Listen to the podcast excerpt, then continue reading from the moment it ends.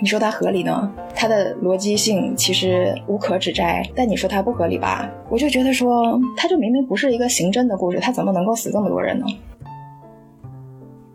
所以，与其说我很喜欢《挪威的森林》这本书，不如说是我对于村上春树的信任，或者说我对于他想要更加深入的了解、更加全面的了解，于是我才去阅读的这个故事。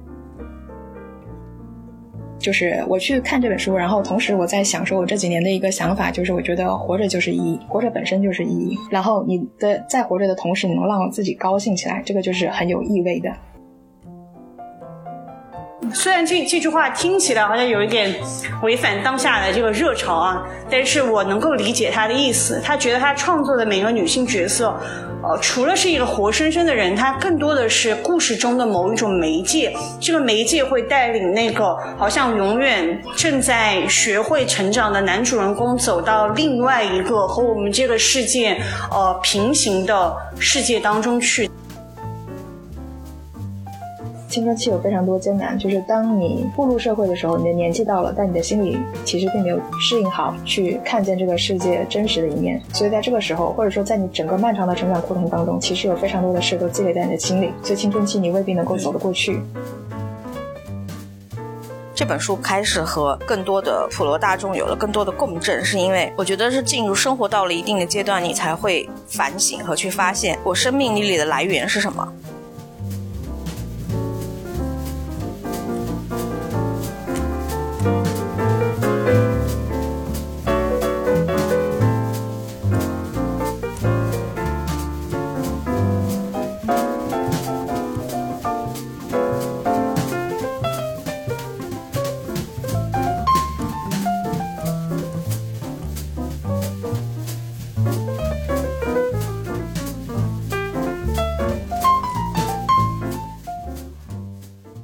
清晨，雨仍下个不停，但和昨晚不同，成了毛毛秋雨。四下一片迷蒙，若非一洼洼积水的水纹和顺延滴落的雨声，几乎察觉不出下雨。睁眼醒来时，窗外笼罩着乳白色的雾霭，随着太阳的升起，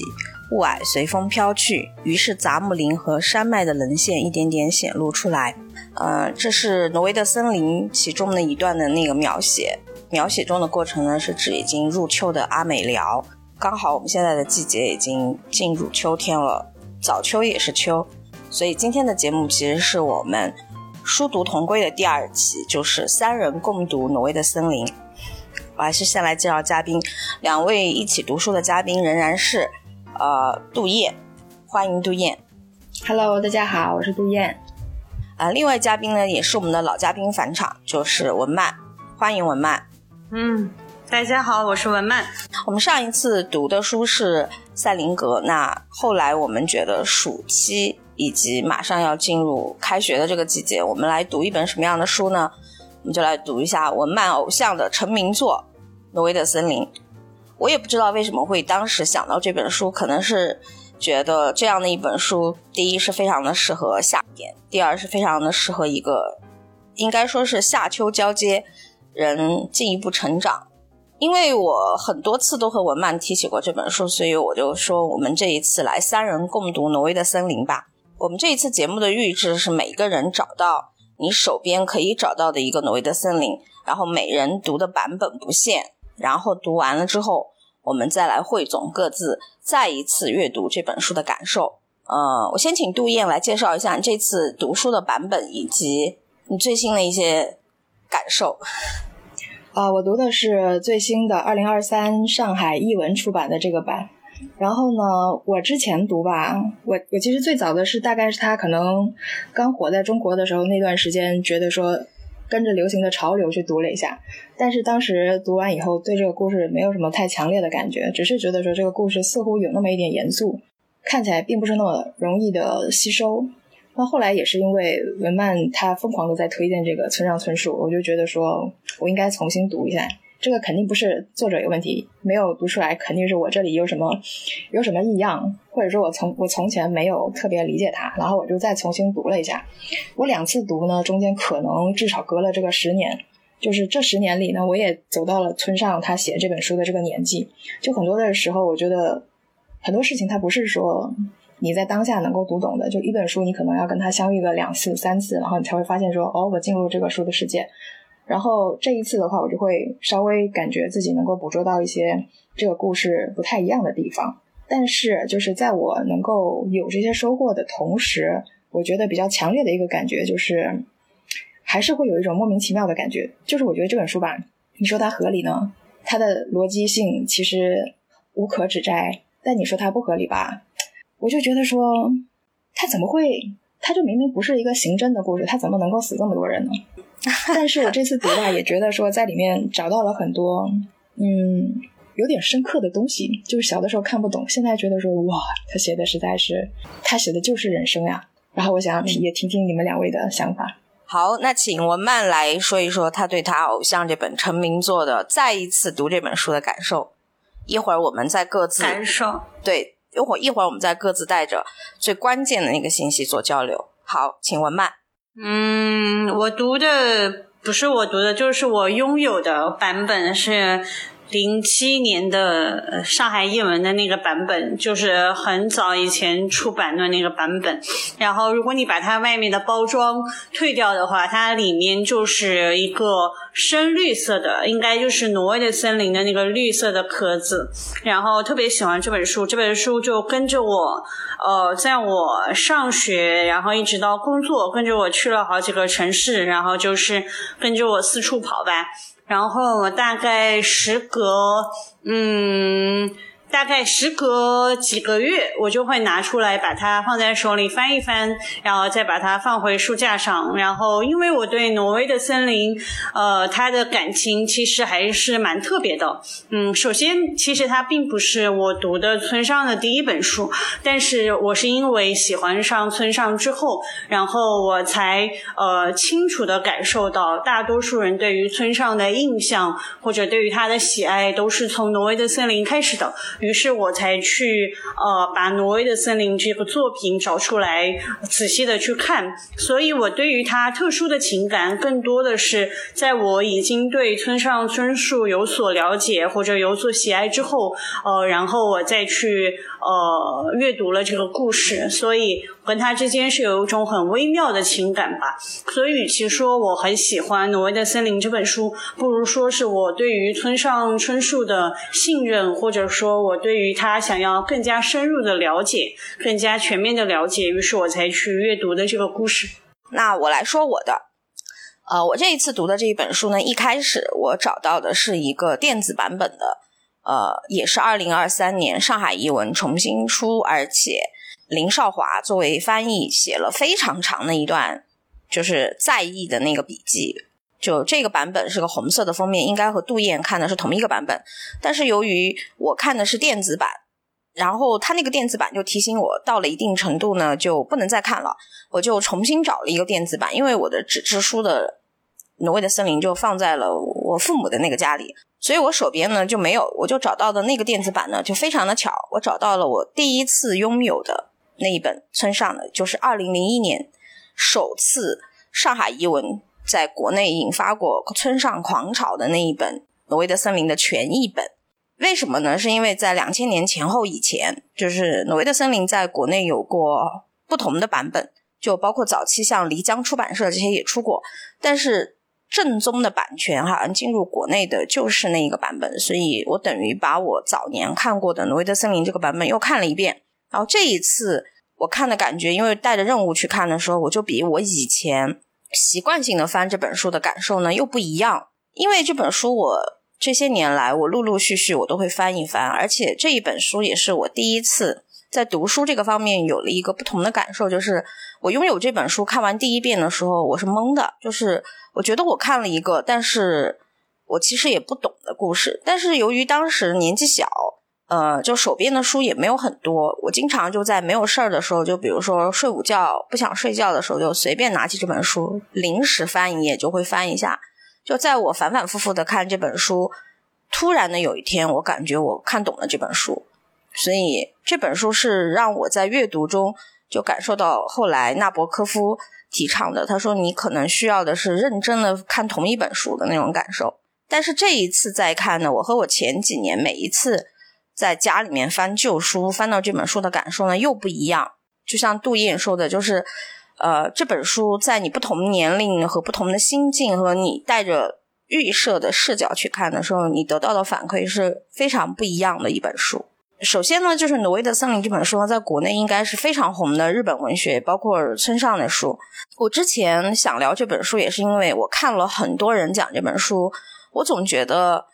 大家讲的和我得到的感受是有出入的，所以这一次就请两位来一起重读这本书呢，很很开心有人陪我做这件事情啊！我就想根据杜燕刚才说的那一个一个细节，作为我们今天话题的。开场就是他说，这不是一个讲行政的书，为什么会死了那么多人呢？那就先请杜燕来说一下你关于这一点的看法和感受。好的，我我觉得这个故事里面真的有很多的人死去。就如果大家认真的去，我是后来就是读完整本书以后，自己在心里面想说到底死了几个人，然后在那儿算，然后我就发现说，这本书里面除了绿子家的人，他们是因病。去世的，其他基本上都是自杀的，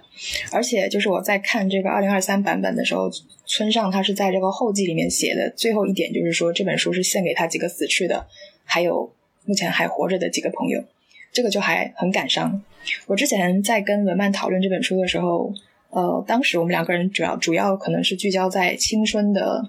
幸存者，就是文曼说，我觉得他形容的非常好。他说这本书里面讲到很多的，就是人在成长的过程当中，青春就像是一个战场一样，你所有从这个战场上走下来的，你能够活到远于青春期的这个人，你全部都是幸存者。那其他的人，他们可能就被这个战场吞噬了、淹没了。然后绿子家的他的爸爸妈妈全部都是因病去世的。在这个脑癌里面，对各种各样的病，然后绿子他，我觉得他对病故有一个总结，我就非常的深刻。他说，大病一场的死亡非常痛苦，就是死的阴影是一步一步侵入生命的领地，等到你觉察的时候，已经是黑乎乎的，什么都看不见了。那个样子，那个样子的人，就是对周围的人来说，你与其是一个生者，倒不如说是一个死者。然后我就在想说。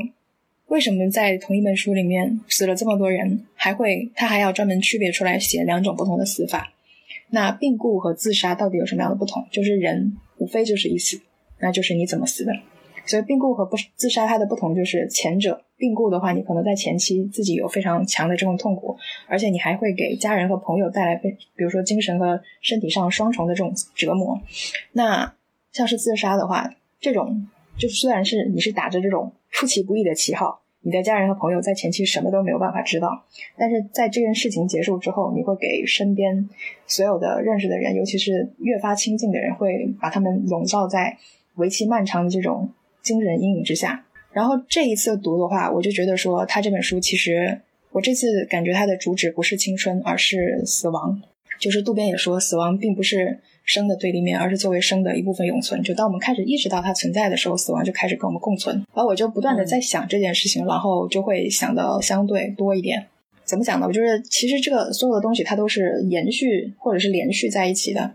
联系在一起的。呃，当我开始想这个死亡的时候，然后你就不得不去想说活着的意义意义是什么。但是这个问题呢，无论你在什么样的年纪，你一开始想就会觉得人生非常的空虚。就无论你在什么场景下追问自己。可能除了像永泽那样的人，其他的人都会觉得说自己无法解答这个问题。那当你无法解答这个问题的时候，我觉得就是我们掉进了直子所说的那个黑色的井的时候。我觉得渡边也是无数无数次都掉进去的，但是他是凭借着自己的那种对于世事的一种坚持，或者是对于责任，或者是一些什么永泽给他的一些话，就是他抓住了很多的救命稻草，然后他又从这个井里面爬出来。那有的人他就觉得我就要在这个井里面沉沦下去，于是他们就可能导向其中的某一个结局。那我现在就是我去看这本书，然后同时我在想说，我这几年的一个想法就是，我觉得活着就是意义，活着本身就是意义。然后你的在活着的同时，你能让自己高兴起来，这个就是很有意味的。然后作为一个读者的话，就是在死亡这个话题里面，作为这本书的读者，我就是希望能够在这个这个故事里面求生。你刚才说的。呃，有一些我待会儿我会来和你进行对答。那先请文曼说一下你这次重读的，你有什么想说的？我我其实，在刚刚听杜燕去说她的这些困惑和她的想法的时候，其实我想的是，嗯，作为读者来说，我觉得可能你去阅读一个作家的作品，它的顺序还是呃，它顺序的不同，其实是会带来你对他的某一个作品的感受的不同。因为杜燕她是之前。好像对村上春树没有了解过，然后呃，对他其他作品好像也没有涉猎过，对吧？所以你对他的印象基本上就是呃，挪威的森林这个故事。所以你其实是从这个故事本身去思考这个故事它到底在说什么，或者它给你带来了什么样的感受？它是一种非常。怎么说扑面而来的一种直觉吧，但是对我来说，因为就像刚刚我在开头说到的，虽然村上春树是我的文学偶像啊，但是其实。《挪威的森林》这本书并不是我阅读的他的第一本书。在我阅读《挪威森林》之前，其实我有读过他的其他的方方面面的写作，然后包括我最喜欢的，目前为止也最喜欢的，呃，他的另外一个长篇《海边卡夫卡》。所以，其实我在呃知道和阅读《挪威的森林》之前，我已经大概知道村上春树的写作是一个。是是怎么样的一个氛围？所以其实当我再去呃阅读《挪威的森林》的时候，我只是把它作为我很喜欢的一个作家，他在他的人生某一个阶段所创作出来的呃他的故事中的一环去读的。所以我对《挪威的森林》其实是有一种距离感。嗯，我其实是把它作为村上春树的创作之一去阅读。那我在阅读的时候，就像杜燕刚刚说的那些问题，为什么这个？故事当中有那么多人死亡，或者说这些死亡的不同到底有什么样别样的意义，有什么样的区别？其实我没有仔细的去思考这些事情，我只是呃感受到在这个故事当中，呃那么多的女主角，对吧？啊，女主角还有配角。他们以各种各样的方式去离开，其实是因为我之前已经知道，对于村上春树来说，在他的创作当中，呃，女性角色其实，呃，我后来去读他在《巴黎评论》上的访谈，他也说到了女性角色在他的故事中，其实类似于一种媒介。虽然这这句话听起来好像有一点违反当下的这个热潮啊。但是我能够理解他的意思，他觉得他创作的每个女性角色，呃，除了是一个活生生的人，他更多的是故事中的某一种媒介。这个媒介会带领那个好像永远正在学会成长的男主人公走到另外一个和我们这个世界呃平行的世界当中去，在那个世界中那个。呃，少年般的男主人公，他要不断的去寻找一些他失去了的东西，他失落了的东西。那这些女性，她们所呃担任的这个功能，就是让这个男主人公可以通过自己去获得某种成长，去获得某种呃寻找。那我觉得，可能在挪威的森林当中，不管是直子还是绿子，还是初美还是林子，他们其实都是用。所谓的死亡的方式或者离开的方式，去帮助这个主人公渡边，呃，去寻找他内心失落的那一块吧。因为其实《挪威的森林》这个故事和呃村上春树的某种少年时代的经历也是吻合的嘛。他其实，在那个时候，在他的少年时代，其实他也是有某种失落的，因为他和当下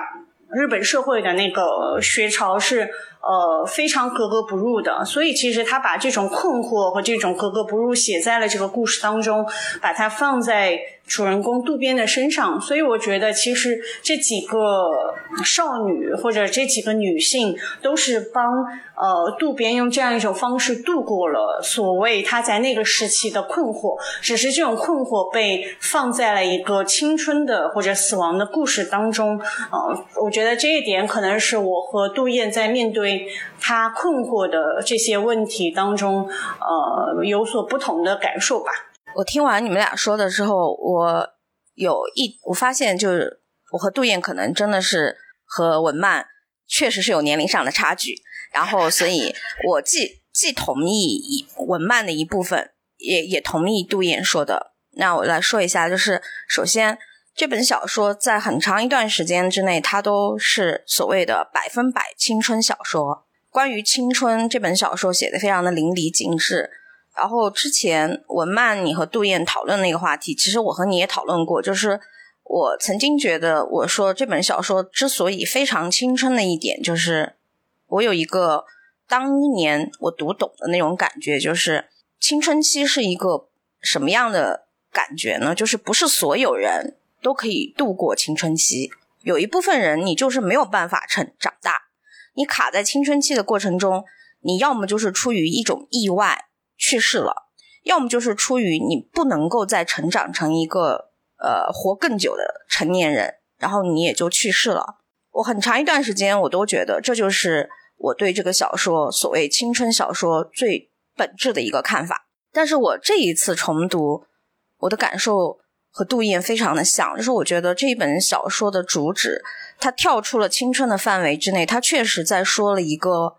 关于生与死。相对关系的一个故事，并且我在读的时候，我甚至有一点明白，就是为什么这些生与死会在这个故会在整本书中，就是在不同的呃生和死的那个镜像的那个对象中会会发生。首先，我觉得为什么会有那么多人走不过青春期，是因为就像村上自己说，他说他的生命中他遇到过的一些故去的人和活下来的人。他做了这个记录和这个小说的创作之后，他纪念了这些所有的人。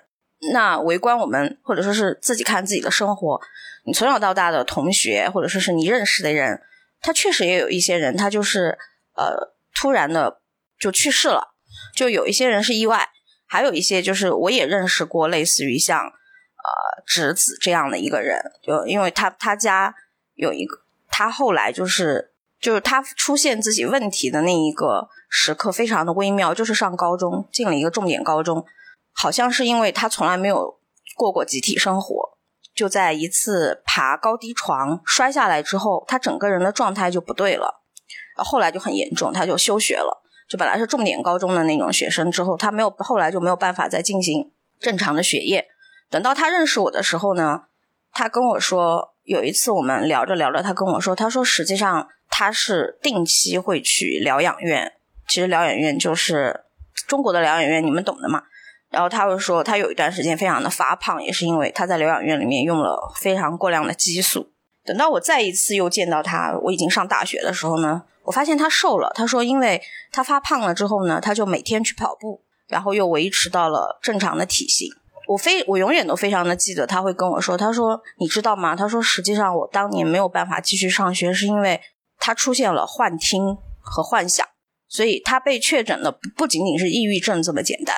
他是被确诊为精精神分裂的。但是他最后的结局，我和他在他后期还吃过几次饭，我们还有过一些交往。等到我上了学之后，我后来有一次，我爸爸跟我说，他说，呃，他在延迟了很久的学业，然后也决定哪怕是乡镇公务员这样的情况下，他也会去，呃，去参与工作。然后就在有一次去参加工作的路路程中，就是他爸爸把他送去那边之后，过了两天，就有人告诉他爸爸说：“呃，你女儿失踪了。”他在自己的那个住的地方留下了自己的手机，留下了自己的东西之后呢，就就找不到他了。他就像一个我完整的、大概的看过他呃青春期遇到过一些事情，最后他就是消失在了我认识的生活中。就是他和侄子和侄子遇到的一些事情，和他的姐姐那些事情就非常的像，所以我很长一段时间我都觉得《挪威的森林》它描绘的就是有一些人你是就是没有办法度过青春期的。但是我这一次在读这本书，我渐渐的有一点明白关于生与死以及为什么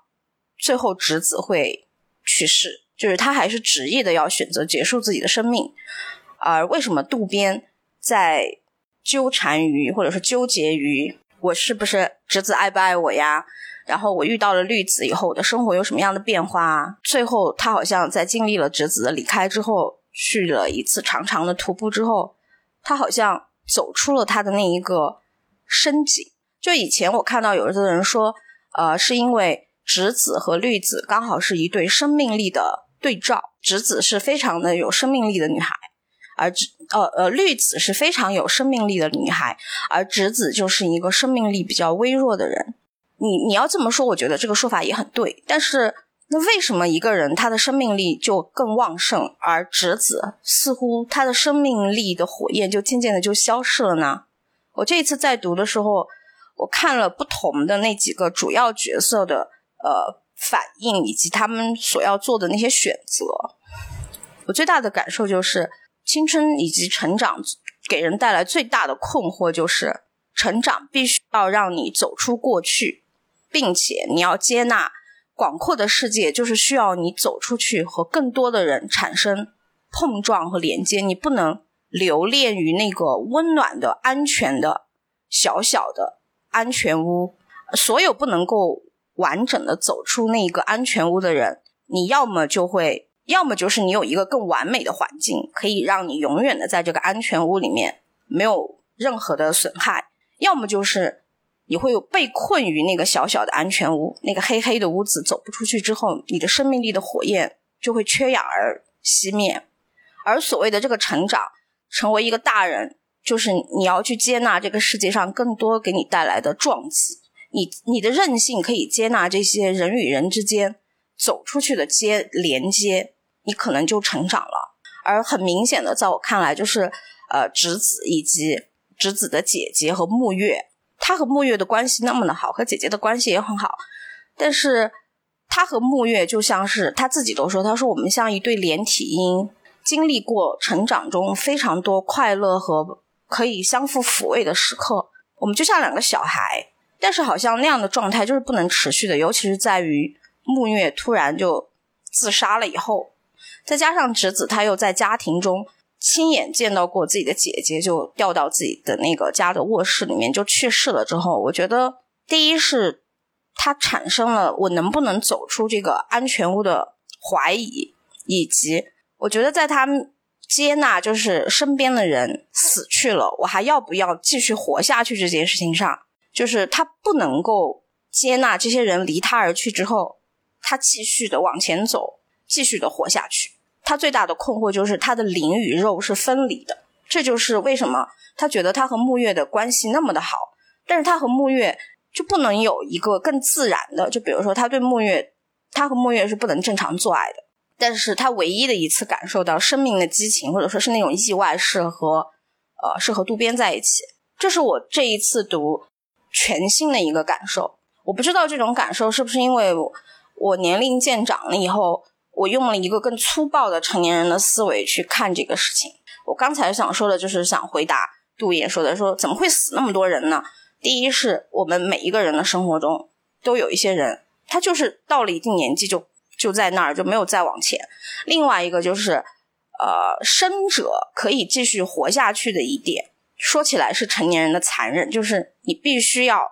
抛开过去，你才可以继续往前。在这一点上，他有另外的一对，就是所谓的生命力非常旺盛的绿子，他连续的接，就是迎接了自己的母亲和父亲都是得同样的癌症死去的。但是呢，他似乎把死者的死和自己生者我要活下去的生，他可以分开的对待。而且那个得癌症病人的那种死和主动选择的死不一样了，就是得病而死的人，他可能有生的意愿。但是客观条件就要求他，你不能再活下去了。但是他是有生的意愿的，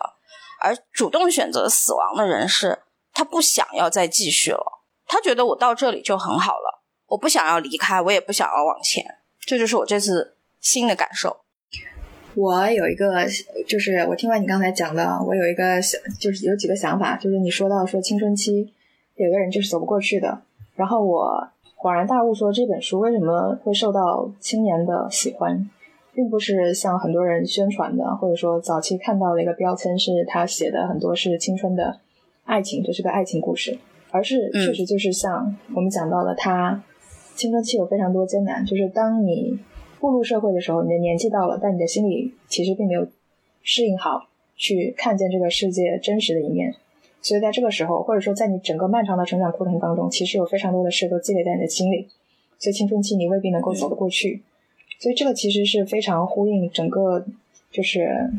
青年状态下每一个人他可能想要试图去理解自己，想要试图去理解这个世界，然后想要知道说有人跟我的想法是一样的这件事情，所以说它会变成一个会被定位成一个青春小说，我觉得有可能是这个样子的。然后另外一个就是刚才你讲到说人需要有韧性，我觉得嗯，这个一方面是我觉得绿子他是很有韧性的，就是这个可以他个人面对各种事情的一个解决办法，或者说他的应对的这种人生法则，就能够呈现出来说，嗯，比如说他不喜欢他的贵族学校。正常人的想法是我要是不喜欢这个学校，我就不去。但绿子的想法是我不喜欢他，我就要跟他对着干。我对着干的办法是，我要证明说我不怕他，然后我就能够，我就是要每一节课都去，我无论如何我都不会请假，我就是要跟他干到底。他就是以这种非常强的生存态度去对待生命中遇到的各种各样的问题，就是我就是要硬的，硬着跟你对着干，我要把这件事情解决掉，我要把它撑过去。然后这个是一个韧性。然后我第二个想到的是，因为我在读这个书的时候，我也去重新去翻了一下杨照写的有一本是讲这个村上春树的，它是标题叫做《永远的少年》。然后里面就是杨照也有讲到说，村上的书有的时候很多的读者读起来会觉得非常的莫名其妙，是因为在这个书里面主角身上发生了很多在任何人看来都是非常不可思议的事情，但是这个主角就一副世界就就是这样的呀。不就是这样吗？就他是什么样，我就接受他是什么样，连一点惊讶也没有，直接就把这些所有的东西就照单全收了。然后杨照就在讲，他说我们为什么会着迷？他说着迷就是村上春树这些书的这些读者，可能有一个很大的部分就是在觉得这样的角色，他像一个黑洞一样，把生活所有的不合理，然后生活所有给过来的像风暴一样的经历，他全部都吸纳了，然后呢，他就继续过，继续平静的过他的生活，或者说。他平静的去做他接下来想要做的任何的事情。他把我们身上的那一种，就是你的，你面对这些意外的这种脆弱，或者是任何其他的这种情绪，他都替你承担了。我们在喜欢这些角色的时候，我们其实有一部分是在欣赏这个角色身上，就是对世界的这种韧性。这种韧性的其中一部分就是一种天真的固执。无论社会是什么样的，到我这里，我依然是我现在这个状态。呃，因为我刚刚听杜燕说，就是他去看那个杨照老师写的那个《永远的少年》嘛，因为杨照他在那本书当中就说。创村树其实是一个很奇怪的作家，或者他创作的人物都非常的奇怪。他那些奇怪的人物、奇怪的反应、奇怪的故事，放在生活当中，你就觉得它是完全不合理，或者你觉得它是一个完全真空状态下的故事，或者是人物，或者是情节，对吧？但是其实，我觉得就是。我也不知道是不是因为村上春树，他确实跟我在某种内在内在的东西上，确实是就像他自己说的那样，他要在这个世界上，他作为一个小说家，他想要，他并不想要征服所有的人，他也并不想要写出多么伟大的作品，他其实想获得的只是一批能够能够理解他的故事为什么这样存在的人，他想获得一批非常坚实的读者。呃，他的受众，然后他觉得他每一次创作是为这样一些人创作的。他觉得他每一次其实是和他的读者在一个小小的通风管道里面相见。然后他每每出一本书，每写一个故事，都是在这个独特的场所，大家互相相见，互相鼓励，可能。在相见的时候，他的读者会跟他说：“哎呀，你这本书好像写的有一点烂呢，但是你下次要继续加油。”他觉得他们之间是这样一种关系，或者他觉得他和我们之间是这样一种关系，所以我大概能够理解他为什么会有这样的一个写作的观点嘛。因为我在一开始去读村上春树的他的任何的作品的时候，我就没有过这种奇怪的感觉。这种奇怪的感觉是我。到了后来，听到各种各样的人对他的评价或者评论，我我反而是觉得很奇怪，为为什么大家会觉得？他的故事很奇怪啊，会觉得他的人物好像是真空中的人物，我从来都没有过这样一个感觉。然后我其实是在这样的一个时刻，也可能吧，就是类似于《挪威的森林》里面那些要长大的孩子，青春期的孩子，他要变成一个大人的时候，他感受到他和世界之间的那个落差。我觉得可能在我对村村上春树的这个感受、阅读的感受里，和很多人对他的感受里面，这里面就有个奇怪的、近似于扭曲的一个。落差吧，因为在我呃，初次接触到他的作品就是《海边的卡夫卡》，我就觉得那个故事就好像是村上春树送给我的一样，我就是。读完之后就泪泪流满面，然后我会觉得啊，怎么会有一个人这么能够明白你内心深处的某一种想要去打破或者是成长的东西是什么？然后包括后来我再去读他的《巴黎评论》的访谈的时候，村上春树就说，其实他认为我们都是活在一个非常虚假的世界里面。这个虚假不是说虚伪啊，不是说市侩啊，不是这些，是我们这个世界充斥着太多的。泡沫或者是碳水化合物，你会觉得这个世界上有很多东西都是呃不真实的，但其实也是这种不真实的东西才能够让我们变得越某一部分越来越，你好像能够手上长出老茧，于是你再去拿任何的更加尖锐的东西，你就不会感到疼痛了嘛。其实人是在这种变得越来越粗糙的这样的一个过程中，你才能够成长，然后你才能够度过你的这一生嘛。但是其实，呃，村上他认为这个世界其实不是绝对的，不是说这样的一个虚虚假的世界是好的或者是坏的，它就是存在，它就是这样。但是。作为一个小说家，尤其村上春树认为自己并不是一个现实主义作家，他也并不立志想成为一个现实主义作家。他认为他自己对超现实的那一部分是更感兴趣的，或者是他更擅长也更愿意去描绘的嘛。他认为，其实一个小说家，他要保证他的小说的情节、小说的人物、小说的故事的内核是真实的就可以了。所以他一直觉得。他觉得很奇怪，为什么大家都好像觉得他小说中的人物不真实？他说他觉得他自己看来，他小说中的人物往往是比他在日常生活中见到的人物更加真实的。我觉我觉得这一点，其实我和村上的我我对他的阅读感受和他自己的写作感受是特别的一致的啊，所以我。刚刚听了杜燕的杜燕的那个想法，我觉得可能这部分也是他跟挪威的森林好像也也蛮像的，就是好像一个青春期的孩子，不管你是个男孩还是一个女孩，你要打破那个桎梏去成长为一个。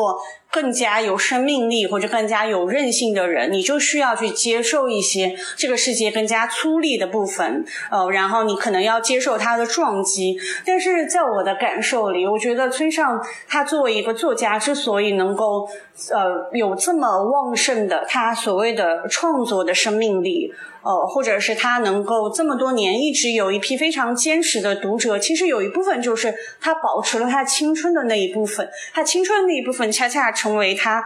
后来接下去写一个又一个故事，不管是呃 E Q 八四啊，还是骑士团长，其实这些故事里都是有挪威的森林里面的那种青春的东西在的，其实他心中还是有一种我觉得非常年轻的青春的信念吧，那个东西。嗯，我觉得他是保持了这样的一个东西，他才可以继续成为一个他想要成为的那样的小说家。所以说，刚刚杜燕说青春，呃，他之前读到的是青春，后来读到的其实是死亡。但是，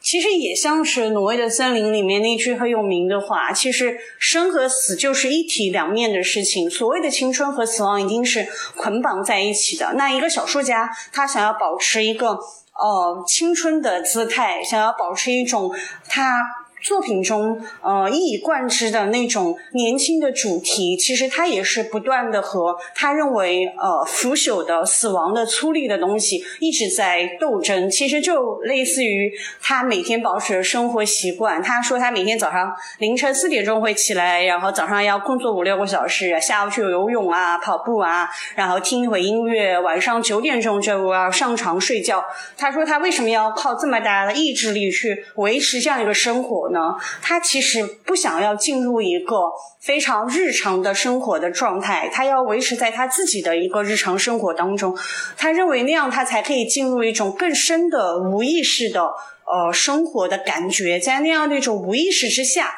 他其实才可以呃，让自己和这个世界有所保持距离，去创作出他内心认为的真正真实的东西。这个真正真实的东西是跟他的生命本质有所连接的，可能也跟某一批这个世界上特定的读者的生命本质有所连连接的。所以，我觉得。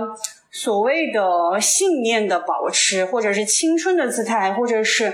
一种关于关乎于死亡的写作，他们其实真的都是一体两面的事情吧。我觉得很难把他们就是完全划分开来。虽然我讲的好像没有那么的集中啊，但是是我刚刚听到对应讲的那段话，我想到的。嗯。啊，我这一次重读呢，我还发现一个，就是就是我在很长一段时间之内，怀着我对这本书的，我觉得是我非常独家的那种感受和发现以后呢，我发现我很多次在翻这本书的时候，我都把我的目我的目光就是注向了我熟悉的东西，但这一次我其实我发现了我以前不太注意的一些地方，所以我觉得我有一些新的发现。就因为我很长一段时间，我当我很小的时候看这本书的时候，我就觉得绿子是我的偶像。你看，就是我有一种本能的直觉性的捕捉，就是我捉到的就是绿子。就我很长一段时间，就加过我微信的人都知道，我朋友圈的签名是“小林绿子十级学者”。但是由于我非常的关注绿子，我这一次重看的时候，我看到了更多的其他的角色。我也是看到其他角色之后，我有一种感觉，就是我发现了所谓的那个木木月和直子，以及他们那个非常不开心的根源，就是因为我觉得。应该应该怎么说？应该说是，呃，这本书其实已经距现在已经四十年了。就是四十年以后，或者说是进入两千年以后，我们就是国内已经开始有了青春和文化、青春文化这一块之后，这本书开始和更多的普罗大众有了更多的共振。是因为我觉得是进入生活到了一定的阶段，你才会反省和去发现我生命力里的来源是什么。当你没有这个自我意识去察觉我生命力的来源是什么的时候，你不会对这种小说有感兴趣的。而这个生命力的来源，我觉得就是你喜欢自己嘛，就是你觉得你怎么去定义你自己，你喜欢自己的根源在哪里？你找到你自己了吗？我觉得渡边特别像是两种生命能量的中间的那一个拔河的那一根线。他非常的明白直子的好和直子对他的诱惑。如果直子象征的是一种死亡的能量值在青春中，因为人除了有像就是向往生的能量和需求，人其实也有向往死亡和自我毁灭的那个需求。直子就相当于是他在那个青春期过渡要成长为一个成年人的过程中，过去往日熟悉的那一份能量以及死亡的诱惑。而绿子就相当于是一个新的向上的，没有接触过的，是生的能量。他在这两个女孩就是摇摆，我觉得很像他自我的生和死那个能量相互的拽他。这就是我这一次重看的一个感觉。他在这个成长的过程中，他认识到了林子，他发现了突然也消失了的敢死队，以及他一开始非常和他关系比较好的永泽。然后以及永泽的女朋友初美，他在认识了这么多人以后，啊，他感受到了永泽看上去旺盛的生命力背后是一种虚无的自私自利的那一套逻辑，而且他非常的圆融，他是一个非常自洽的人。然后他又看到了绿子和他以往认识的和直子完全不一样的东西，在这个过程中，他经历了相识的沐月啊这一波死亡能量的消亡和起伏。然后又接触到了林子，我没有说错吧？就是钢琴老师林子。林子作为一个过来的成年人，向他诉说了一个故事。这个故事就是一个什么呢？就是看上去是一个完美，被被完美就是塑造了的人生，竟然断裂于突然的有一天小指头不能动，然后人生中后来所有的多米诺骨牌都毁灭于那一刻。而林子也是在怎样的一个过程中，从他。自我的坍塌，到自我重建之后又二次坍塌，到后来他渐渐的自我重建是靠在那个阿美疗的疗养院里面，就帮助他人来认识自己。他认识到了这些人之后，可能他发现了，当一个人如果你是困于一个自我的执念中，看不见他人，你没有和他人，没有和你的参照物有所对应的时候，你就是找不到自己，你也不会喜欢自己。我觉得渡边是在这样的一个自我的拉扯和在不同的参照物中，最后发现了他觉得成长成一个成年人也没有什么不好。当然，这个结局是一个相对开放的，但是就有一种就是他度过了自己生与死之间的那个拉锯战，他找到了自己还是要有一些自我的锚点。这个锚点同时有一个参照物，就是他忽然就发现永泽那样的一切以利我而建立的那一套逻辑，他是不能接受的。这就是我这一次重看的，而且我也跳脱出了以前我只看绿子这个方向给我带来的固有的印象。因为我以前真的我觉得这本书对我来说就非常的顺，我很熟悉了，我很熟悉了。但这次重看，我发现我以前的视角和我自以为的那个东西，其实也是不全面的。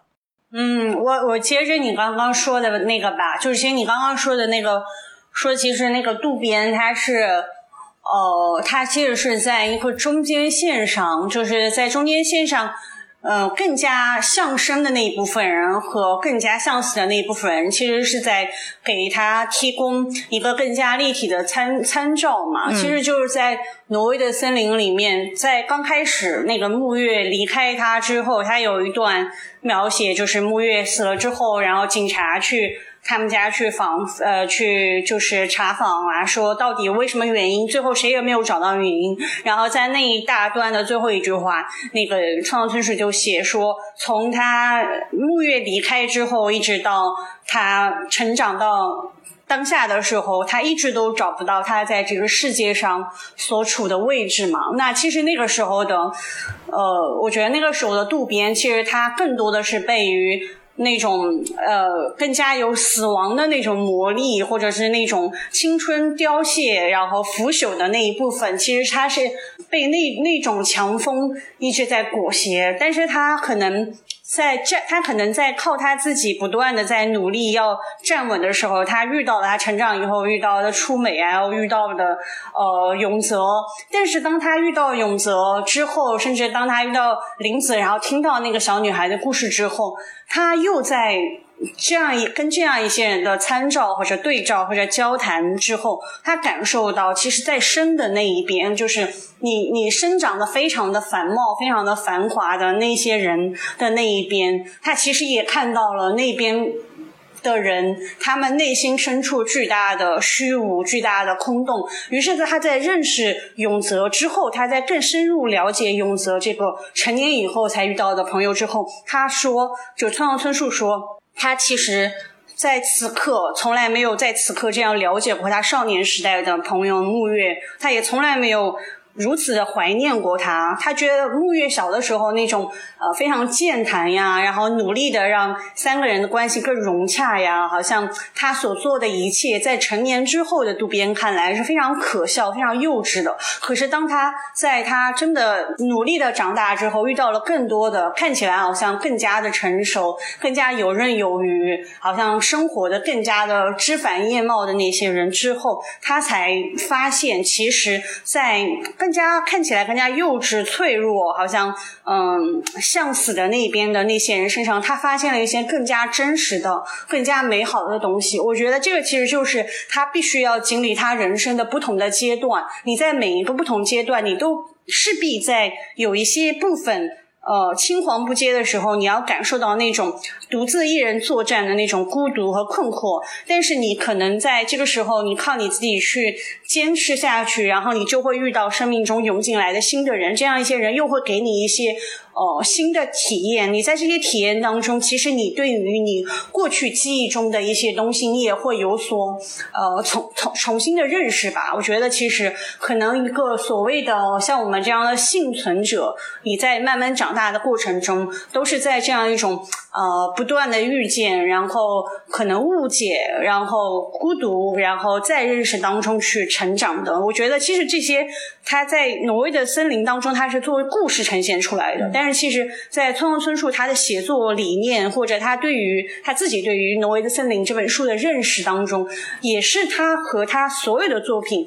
他其实都是这样认识的。他认为他的作品讲的就是同一个主题，就是一个少年他失去了一样东西，然后他去寻找，然后他去发现，然后他感到失望，但是他对这个世界有了重新的认识。村上春树就是说，其实。对于我来说，我故事中的那个主人公，他到底有没有找到他想要找到的那个东西是无所谓的，没有关系的。重要的是你有没有发生改变。如果他的身上发生了改变，我认为我的故事就完成了。我认为他的这趟旅程就完成了。我觉得其实如果按照这个角度来说，《挪威的森林》其实和《苍王村树》所有的故事是一以贯之的。它并不是一个非常非常特别或者特殊的故事。顺着刚才文曼说的，我觉得就是刚才那个谁丽珍讲的关于就是绿子是死亡能量哦不，质子是死亡能量，然后绿子是生的能量，这个。这个给我的启发还挺大的，嗯，就是然后我在这点上再讲一下，我刚才你在讲的过程当中，我想到的其他的事情，就是如果说就是质子它代表的是这个死亡能量的话，我们就可以更好的理解说，就是质子他在这个过程当中所表达出来的，包括说渡边在想这个质子的过程当中想所表达出来的，就是想要停留在过去，过去的一切都是很美好的，为什么不能回到那个时候？然后到绿子这里的时候，就是。绿子的整个人生就是遍布坎坷，什么事情都非常的艰难。你觉得他一个哪怕其中一个困难就已经能把他打倒了，但是他就是一步一个坑，一步一个坑就这样走过来了。就是说，如果绿子是生的能量，那他其实也在告诉我们说，其实你要活下来确实是很艰难的。你必须一个坑一个坑一个坑去踩，然后你必须就是不断的使劲去把自己的脚拔出来，然后走向更远的地方。嗯，那我也觉得说，就是人这个物种真的太孤独了。就比如说。渡边和直子，或者说直子和渡边，他们两个人想要彼此依赖，想要好像整个世界没有别人，就我们俩。但实际上这个是完全不可能的，连直子都意识到这是不可能的。但是渡边他怀有这种好的想法，他在一开始的时候说：“我永远的保护你。”但是直子，嗯，他马上就能意识到说：“怎么可能永远的？哪一个时刻缺失，这个永远就会被打破，就永远的失去。”然后后面玲子的故事也是在证明这个。无论说你拯救了，就她的丈夫拯救了她，但只要一个小小的片刻，在这个片刻她无法守护住林子，林子就又重新掉回了这个深坑。所以从这个地方的话，我其实是想要讲另外一件事情，是阅读这件事情。就是我觉得，如果说我们看一个书，还只是说把这个书里面的故事看完的话，其实就这本书可能对我们的意义是不够大的。我们的能够从一个故事里面得到的意义，可能就是。这个人文笔很好，然后或者哪些地方写的这个话戳中了我，然后有一些地方非常的浪漫，但实际上，就比如说像是《挪威的森林》这本书，它第一个戳中我的点，就我把它当做故事以外的更深刻的一个跟我相关的书，是文曼跟我讲说，他说以前有有个人有我们有一个共同的朋友给了他给他一本书是讲说反社会型人格的。然后他看完那本书以后，突然间就想到《挪威的森林》里面伤害侄子的那个女孩子，她就是这样的反社会型的人格。就我听完这句，我听完他讲这个东西的时候，就是这本书的形象突然间就，就它是就好像是撕开了重重的迷雾，突然间就变得整个透明透亮起来了。之前这个书对我来说，它就只是一本书。然后他那样讲完以后，我就突然间意识到，其实我们的生活中有非常多。我们都会遇到这样子的人，我们现在管这样的人叫做什么绿茶什么之类的。就你完全没有想到说，林子伤害林子的这个女孩，她可能就是这样绿茶的代表。你没有把这本书里面的某个东西跟自己联系起来，但你一旦联系起来，你就会发现说，这个这里面他讲的每一件事，每一个人物，他都是你青春里面必经的必经的路，或者是你必然会觉得孤独的地方。就你想要无论如何，包括像绿子，他想要让渡边。他想要找一个能够在他想要做作的去提出各种无理要求的时候，能够完全满足他的人。然后直子想要有一个永远守护他的人，或者说玲子原来也希望说她的老公能够完全的守护她。就你在看的这个过程当中，你能够体会到说，我也每个人都想要有一个人是完完全全属于自己的。直子和木木月他们原来就是完全的属于彼此，但是这种关系是不现实的。就他们没有跟社会绑定在一起，他们试图通过渡边作为他们走向社会的桥梁，但是失败了。就这里面其实有非常多，就这本书里面有非常多，就是你跟这个世界，你对这个世界想要索取的部分，然后你会在这个书里看到说这些人是怎么样试图去索取的，然后他们的结果是成功了，又或者是失败了。就你能在这本书里面找到非常多你生生命当中非常相似的场景，只是它都融在了这个故事里。所以我觉得这个这个其实就是确实是听你们讲的时候，我就想起来很多东西，它是遍布在我们的整个人生里的。嗯，我觉得其实就像你刚刚讲的那个林子那个学生嘛，那个小女孩她非常的完美，对吧？其实我的感受啊，就是我们日常生活中会遇到各种各样的人，但是以我们自己的经验，哪怕你是一个在见多识广的人，以我们自己的经验始终是有限的，对吧？可能。但是这个世界上可能真的是各种各样的人太多太多了。那我们个人的经验是有限的，那你要用你自己的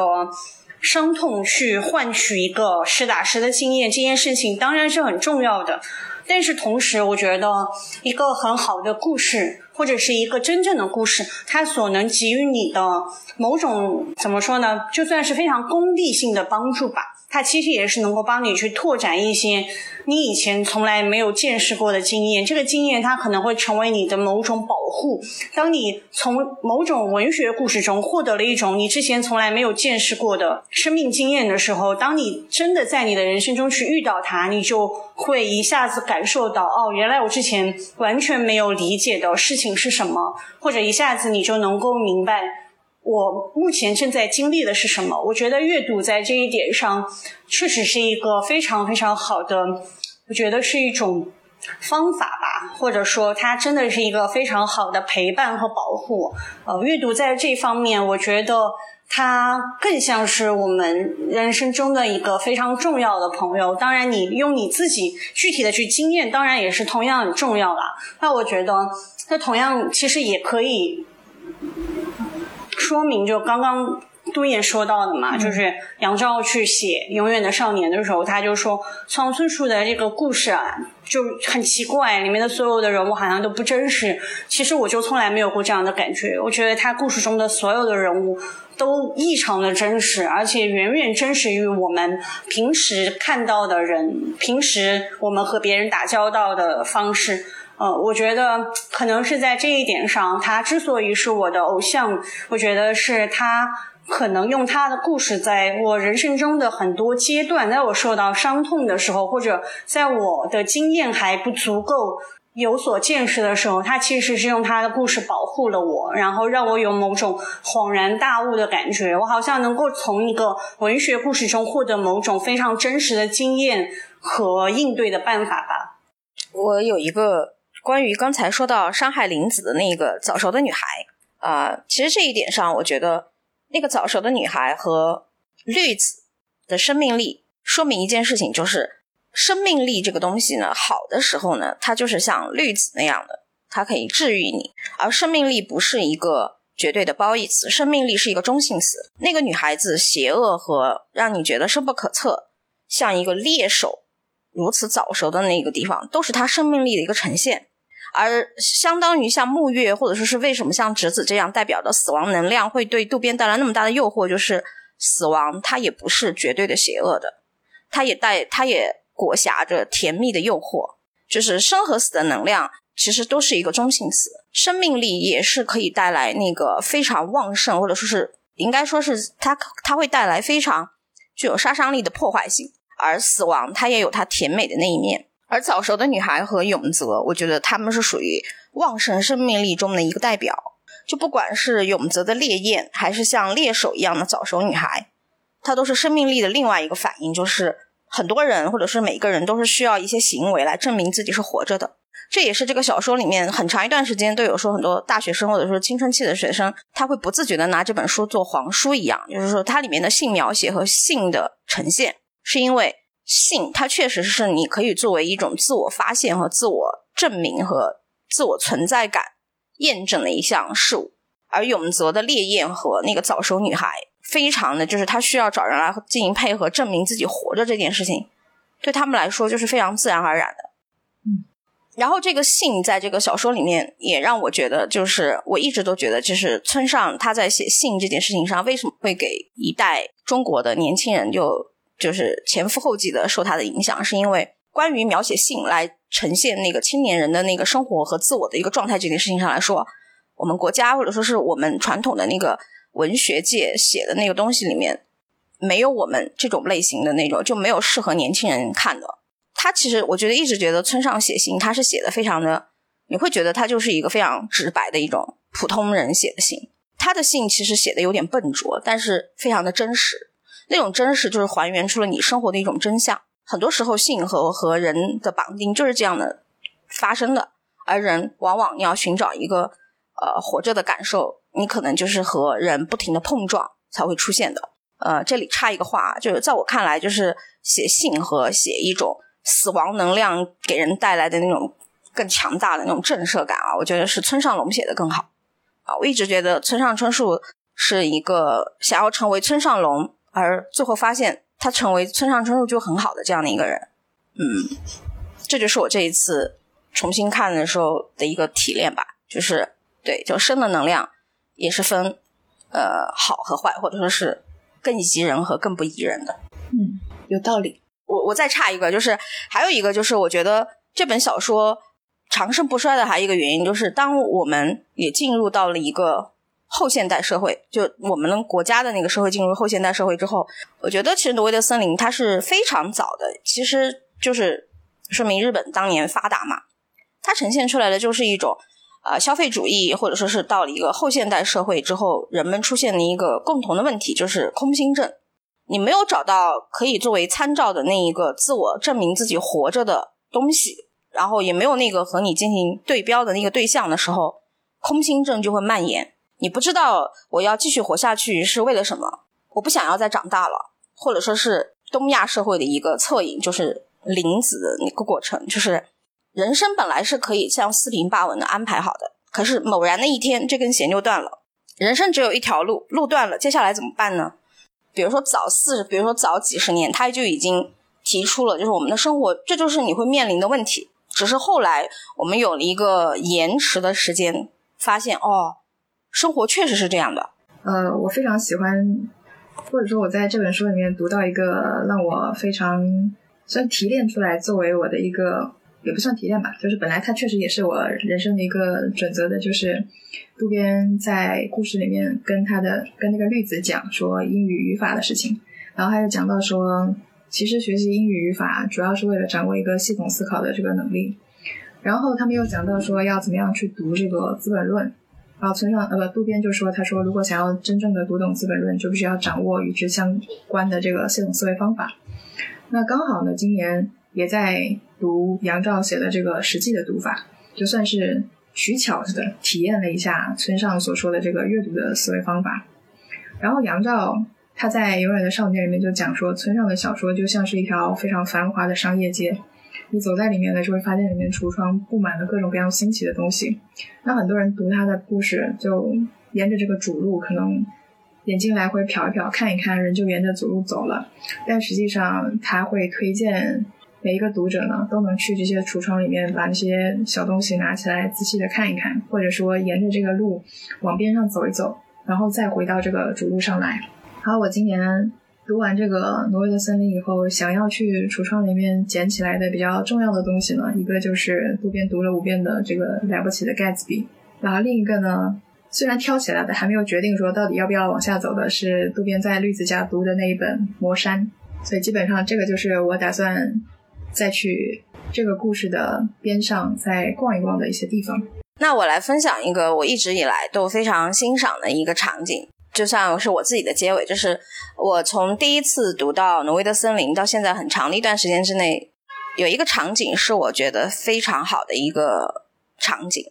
这个场景呢，也凸显了我沉湎于某种趣味的一点，就是我非常的喜欢渡边第一次去直子家做客，就是直子给他做饭的那一那一段故事中的那个结尾，就是他们在那个自己的天台上看到前方有一家起火了。于是就在样那样那样一个黄昏中，两个人莫名的接了一个吻。呃，我到现在都觉得这是一个非常浪漫的场景，我非常的喜欢，就一直没有变。就是可能读这本书，有的时刻有些东西会不太一样，但是这个场景是我非常非常喜欢的。你知道我在笔记里面也记了这个东西，就是我觉得这一这个场景，但是我可能真的有点太过于直男了。然后我在这个场景记下的是什么呢？我是觉得村上他写说这个接吻的这个意味，这个人这个想法，我觉得这个想法实在太妙了。他说他们之所以就是在那个场景下接吻，是因为心情变得温馨，不由得变得亲密，然后在无形当中想要以某一种形式将它存留下来，于是就接了吻，是这么一个类型的吻。然后我就在想说，其实确实我们，包括在村上写这本书，或者是我们有的时候去记录一些东西，都是想要在无形当中去把某个东西记下来，然后只是它有的时候不是以吻的形式，所以这个吻真的是很甜蜜。我喜欢你这个记录的笔记。文漫有吗？说完我们就结束了。没了。哎，感谢两位嘉宾，我觉得我们这种书读同归，三人共读和再读书的这种形式很好哎，我们以后应该不定期的就做一次，怎么样？可以的。嗯，你以后再说吧。谢谢两位嘉宾啊，我期待我们下一次，拜拜，拜拜，谢谢真。